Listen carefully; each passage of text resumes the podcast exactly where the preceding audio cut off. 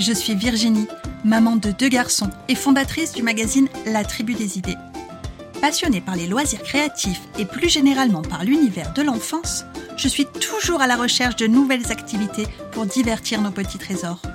Dans ce podcast, je vous propose de partager des idées ingénieuses, des astuces et des bons plans pour développer la curiosité des enfants et cultiver des souvenirs inoubliables. Parfois, je serai seule derrière ce micro.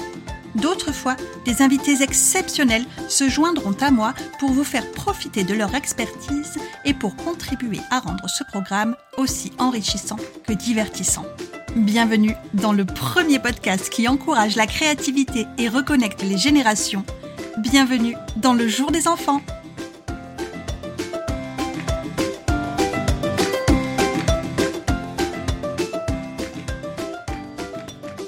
Bonjour à tous Dans ce nouvel épisode du Jour des enfants, nous allons parler matériel créatif. Vous le savez, dans la tribu des idées, on a à cœur de vous proposer des activités à faire avec du matériel très simple et très basique qu'on a tous dans nos placards et dans nos tiroirs. Cependant, comme toutes les créatrices, il existe quelques outils dont j'aurais du mal à me passer. La liste de ces outils est très limitée et leur budget est tout petit. Vous allez voir, on en parlera tout à l'heure. Mais il est vrai que ces outils-là ont vraiment changé mon quotidien et facilité la mise en œuvre des activités créatives, notamment pour le magazine, mais également les activités que je fais au quotidien avec mes enfants. Et pour parler de ce matériel créatif, j'ai la chance de recevoir à mon micro aujourd'hui une créatrice que vous connaissez bien, puisqu'elle partage souvent des idées d'activités dans la tribu des idées. Cette créatrice, vous la suivez peut-être sur Instagram sur son compte Les mercredis sous la pluie. Il s'agit de Maeva. Alors je vous propose d'écouter tout de suite notre entretien. Maeva va nous confier ses astuces en termes d'outils créatifs et va nous révéler ceux dont elle ne pourrait pas se passer. Je vous souhaite une bonne écoute. Alors bonjour Maëva. Bonjour Virginie. Je suis vraiment euh, ravie. Merci beaucoup d'avoir accepté euh, mon invitation pour euh, partager ce moment avec toi sur ce podcast. Tu es l'une des premières invitées du podcast et vraiment, je, suis, je suis ravie parce que ça fait un petit moment qu'on collabore toutes les deux et, et pour autant, on n'avait jamais vraiment échangé en audio. Donc, c'est un premier pas. C'est vrai. Merci à toi de m'accueillir sur, sur, ce podcast. C'est avec euh, grand plaisir.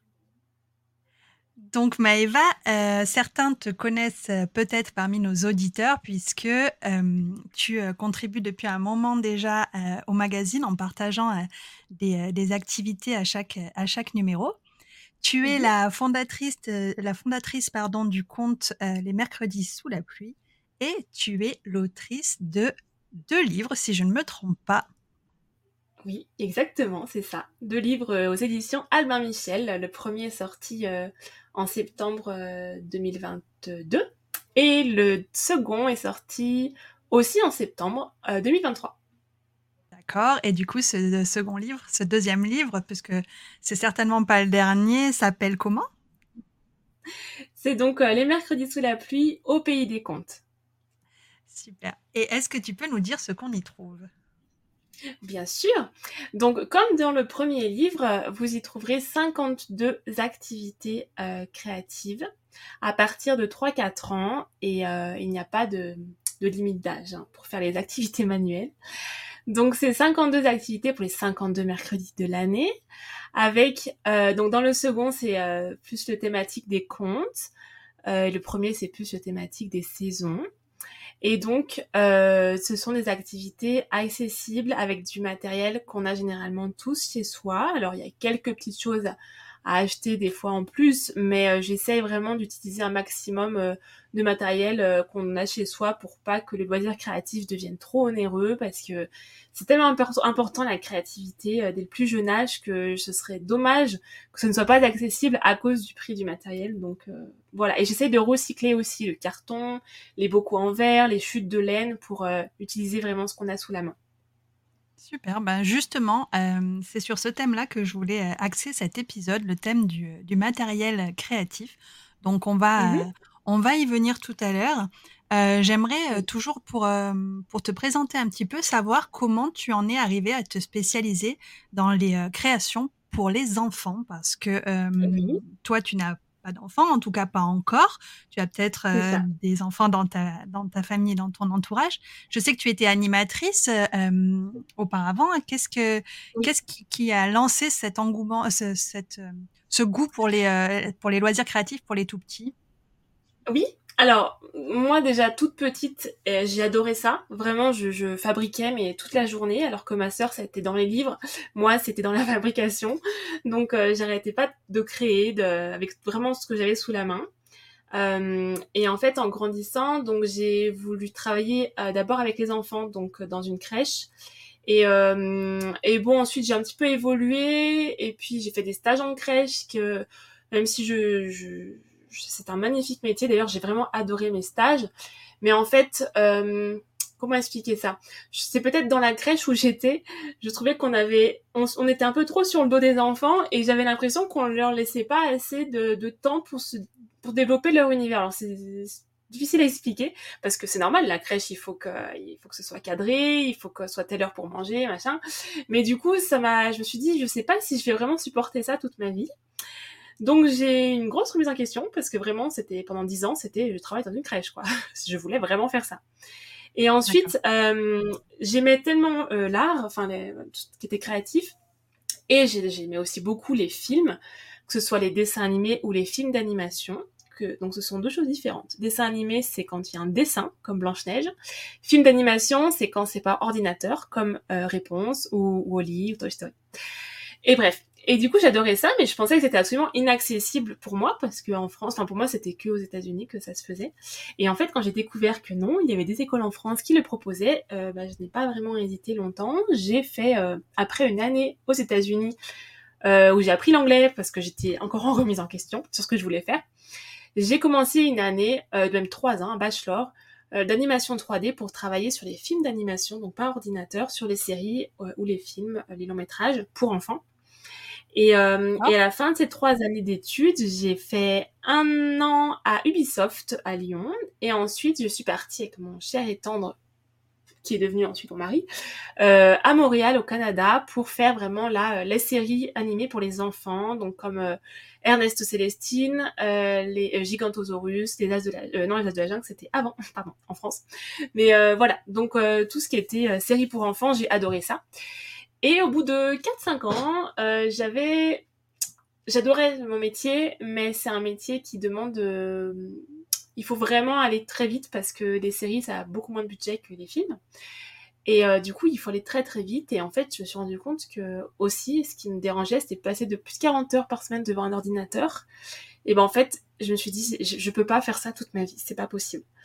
Donc, du coup, progressivement, je me suis dit, bah, moi j'adore créer, c'est du vrai, c'est du réel, c'est du palpable.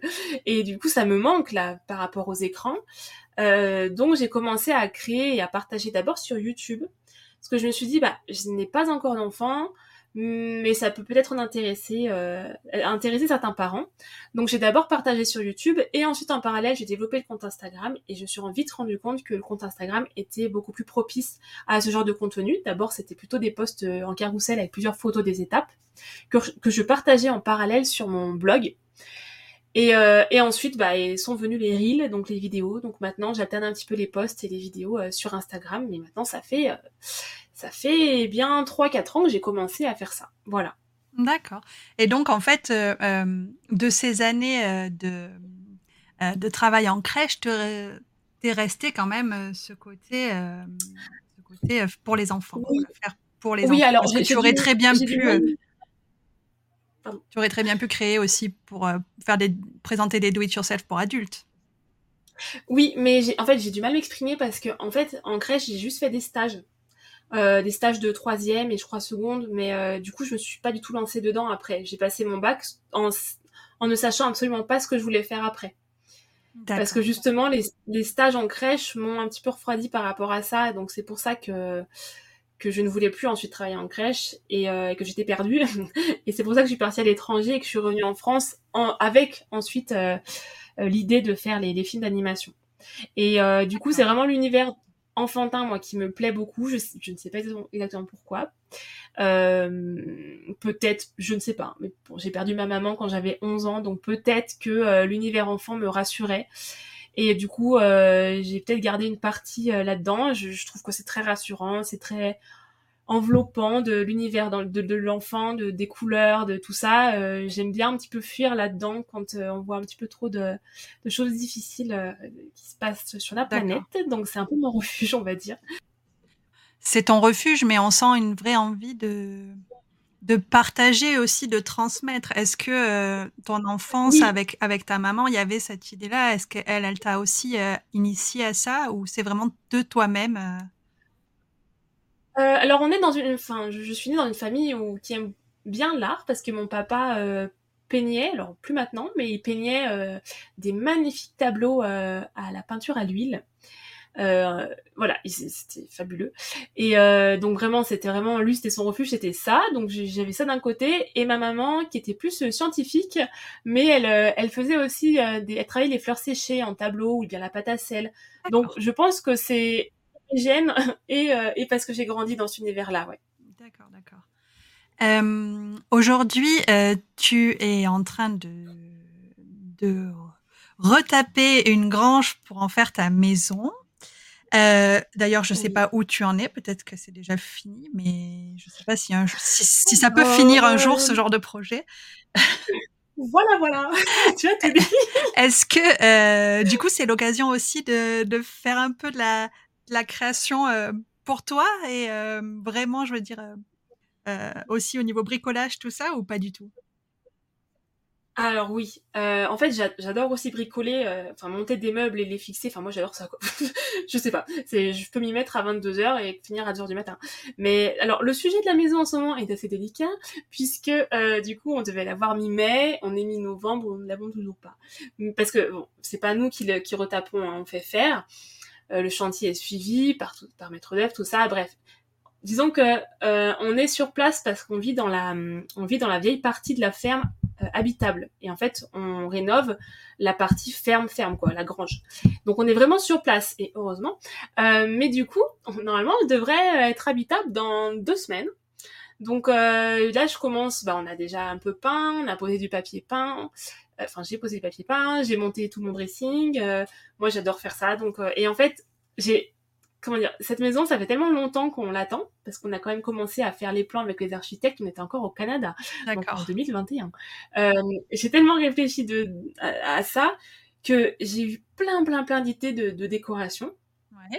Et en fait c'est maintenant qu'il faut le faire, alors que on avait en fait un peu prévu l'été, quand c'est un petit peu plus cool l'emploi du temps pour pour euh, pour s'y pencher. Mais comme le chantier a pris énormément de retard, et ben en fait là c'est un peu la pire période de l'année euh, pour mélanger travail et décoration de maison. Donc là on a toute une maison qu'on va devoir euh, parce que c'est nous qui faisons les peintures, mais qu'on va devoir peindre, qu'on va devoir décorer et toutes les pièces d'un coup. Donc j'ai l'impression que ça va prendre beaucoup plus de temps que ce que j'avais en tête, de, de vraiment apporter à chaque pièce euh, une âme, un univers. Euh, euh, que, voilà, que j'avais en tête. D'accord, j'imagine. Mais, euh, mais que... c'est quand même l'occasion pour développer. Oui. J'imagine que tu as prévu euh, de te, de te réserver un petit atelier dans, dans, dans cette maison? Petit, non, grand, oui. oui. Non, parce que là, là j'ai un bureau, c'est c'est une chambre en fait que j'ai transformée en bureau, enfin, qui n'existe plus en tant que chambre, même si du coup il y a quand même encore un lit qui prend un petit peu de place. Mais là, je ne pourrais pas te montrer l'état de, mon, de cette pièce parce que c'est pas possible.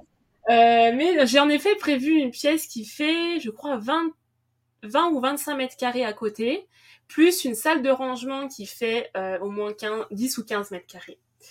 Donc, euh, et en plus, je pourrais encore utiliser le bureau actuel pour encore euh, stocker. Donc vraiment, là, j'ai trop hâte. Mais tu vas, tu vas organiser des ateliers chez toi, animer des ateliers chez toi? Ah non, même pas, même pas, c'est même pas prévu. Non, non, mais j'ai, en fait, en fait, ce qui me demande beaucoup de place, bon, il y a le matériel des loisirs créatifs, mais attention, je veux pas faire peur. C'est parce que j'en ai beaucoup et parce que de mon métier, mais mais en fait, ce qui, ce qui prend beaucoup de place, c'est tous les kits créatifs que je que je vends et que je fabrique à la maison euh, avec mes petites mains. Mmh. Bah, en fait, il faut euh, il faut beaucoup de place, quoi. Tous les papiers, toutes les feutrines, tous les tous les emballages, les cartons, tout ça, ça demande énormément de place. En fait, on se rend pas forcément compte, mais quand euh, il y a 30 ou 40 kits par kit, par sorte de kit, ça fait quand même beaucoup de, de choses à stocker. Donc c'est pour ça que, que j'ai prévu assez à côté.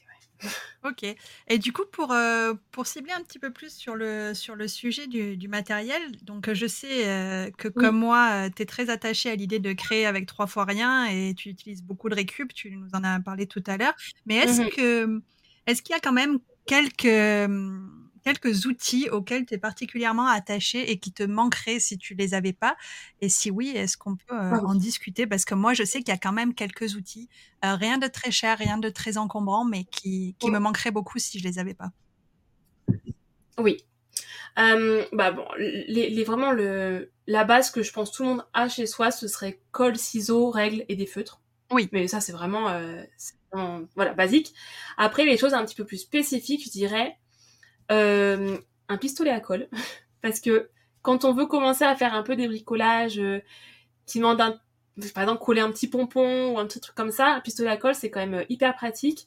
C'est vraiment pas très cher, même les les les les premières enfin les premiers prix sont vraiment, Ouais. nickel quoi J'avais noté, les pistolets à colle aussi et j'ai du coup, j'ai fait mes petites recherches effectivement, à partir de 5 euros, on trouve un pistolet à colle.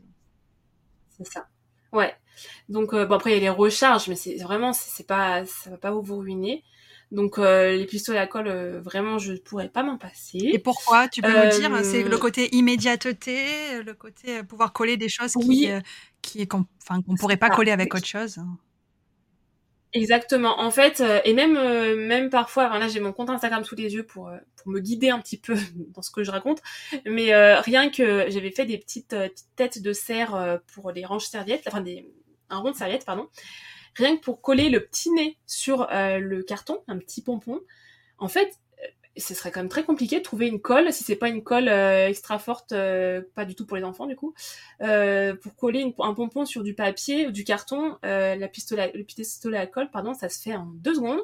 Bon alors évidemment c'est, heu, utilisé par des adultes, hein, mais au moins, heu, c'est chaud, ça va rester enfin c'est chaud, oui, ça va rester tout de suite, heu et c'est pour tout le temps quoi. Alors que d'autres colles, j'ai vraiment essayé plusieurs colles et en fait, bah, ça va au bout d'un moment ça va se décoller ou ou ça va faut fixer longtemps, faut tenir longtemps entre, heu, les 2 matériaux pour que ça sèche et que ça tienne. Donc c'est un gain de temps et heu et vraiment ouais, le pistolet à colle pour moi c'est, heu, ce serait vraiment triste si j'en avais pas. OK. Autre chose? Oui, heu, sinon alors j'ai, mmh, j'en parle assez souvent, presque dans je regarde mais quasiment à tous mes posts en fait, j'en ai, c'est les feutres peinture. Alors il y a plusieurs marques, il y a Posca ou Edding ou Pilote, je crois qu'ils en font aussi. Mais je mais Posca, c'est un peu les chouchous quand même et en fait, c'est des feutres où dedans, c'est de la peinture acrylique. Donc en fait, c'est hyper précis, beaucoup plus qu'un pinceau, heu, avec des poils qui partent, heu, n'importe comment et heu, c'est beaucoup plus facile à manier pour faire des petits détails, pour faire des sourires, heu, des visages, des petites étoiles et en fait, heu, ça c'est pour tous les matériaux, tout support. Donc ça peut être sur du verre, du carton, c'est très opaque. C'est pas comme un feutre, à l'eau ou à l'alcool qui, qui serait transparent. Et là, on se rend Donc compte, c'est vrai que les Posca on se on se rend compte des avantages de de ce genre de feutre acrylique, surtout quand on travaille le carton, je trouve. Exactement, ouais et heu et j'adore en fait sur le carton, j'aime beaucoup utiliser le carton, déjà le côté recyclage, mais je trouve que c'est une couleur qui fait, a associée à d'autres couleurs, rien qu'avec du blanc, je trouve que ça fait très, heu, bohème, heu, nature, heu, zen et heu, du coup avec les Posca blancs, j'aime bien aussi utiliser le Posca rose, rouge ou noir, ça fait, enfin ouais, j'aime beaucoup. Ce seraient les couleurs principales que j'utilise, ce serait ça. Noir, blanc, rouge et rose pour faire les petites joues des personnages. OK. Est-ce qu'il y a autre chose que tu vois comme matériel? Moi, j'en avais noté, heu, 2 autres, mais pour l'instant, je préfère te laisser, heu, me dire si toi, il y a quelque chose les toutes sortes de papiers colorés. J'aime bien, utiliser le papier coloré. Et la peinture acrylique, mais ça, c'est encore un autre, matériel vraiment, mais matériau, mais ouais, peinture acrylique, j'utilise que ça dans mes activités, moi et ça peut être, heu, pas forcément de sortir un un énorme atelier peinture qu'on va mettre partout, mais juste avec des petites empreintes de doigts par-ci par-là, on peut faire des chouettes, heu, des chouettes activités et puis, heu, non, j'aime bien aussi, ouais, utiliser la peinture parce que c'est un matériau que bah, qui change des feutres ou, heu, ouais. Tout à fait. Il faut Voilà. savoir, Après heu, ce serait j manier le pinceau un petit peu. Ouais, c'est ça. Après on peut faire aussi des ateliers de peinture propres, Tu sais, quand on, met, on met plusieurs gouttes, des grosses gouttes de peinture sur un papier cartonné blanc, on met tout ça dans une pochette plastique, on ferme avec du scotch, et là après l'enfant il peut dessiner en fait sur la pochette plastique avec juste avec son doigt et en fait la peinture sous la feuille plastique va faire euh, va suivre les, formes du doigt donc c'est chouette. Tout à fait, on peut utiliser la peinture aussi avec des pochoirs, avec des tampons pour, euh, oui, faciliter exactement. Euh, la tâche. J'avais noté moi aussi ma perforatrice, j'aurais du mal à m'en passer pour faire des, petits ronds, des petits trous. Exactement. Alors sache que moi je pensais à la perforatrice d'angle parce ah qu'on me demande presque à chaque fois, mais à chaque fois hein, ce que j'utilise pour faire les angles arrondis. Et euh, donc voilà, perforatrice angle et perforatrice, c'est vrai. Faire les petits trous, c'est chouette aussi, ouais, tout à fait. Ouais, j'ai une perforatrice, tu sais, euh, qui, euh, où tu choisis le diamètre, là, quelque chose qui, avec une, une roue, différents mmh. diamètres, ça, ça, sert, ça me sert quasi quotidiennement, quoi. Ouais, c'est vrai que c'est bien pratique. Moi, j'en ai une de 6 mm et une de 3, il me semble. Je sais que tu utilises aussi, beaucoup le cutter de précision. Ah oui, j'ai pas noté celui-ci. Ouais, le cutter de loisirs créatifs euh, aussi euh, à utiliser exclusivement par des adultes mmh. parce que quand même ça coupe bien. Mais c'est vrai que quand j'utilise euh, pour couper du carton ou rien que pour oui, enfin si, c'est ça. Pour couper du carton, c'est quand même bien pratique d'utiliser ça.